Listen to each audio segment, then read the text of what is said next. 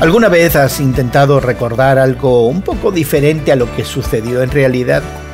Puede que sea yo el único, pero tiendo a recordar mis faltas no tan malas y darle vuelta a lo que hice o no hice para verme y sentirme mejor.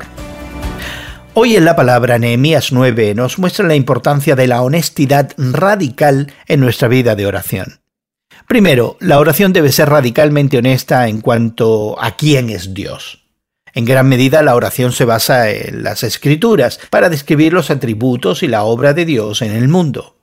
Solo el Señor es Dios, y Él creó todo y necesitamos recordar en oración quién es Dios y lo que ha hecho. Dios es y siempre ha sido bueno. Segundo, esta oración es radicalmente honesta en cuanto a quiénes somos los seres humanos. Rechazamos a Dios repetidamente, preferimos volver a la esclavitud del pecado y encontramos ídolos en cualquier cosa que nos dé placer.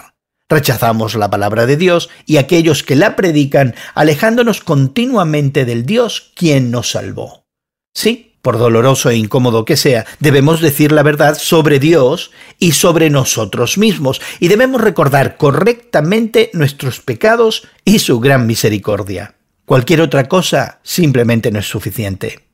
Así que toma el tiempo hoy para ser honesto acerca de quién es Dios y quién eres tú.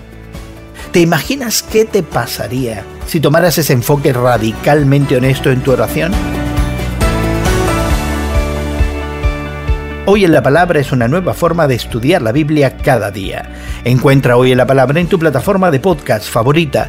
Más información en hoyenlapalabra.org.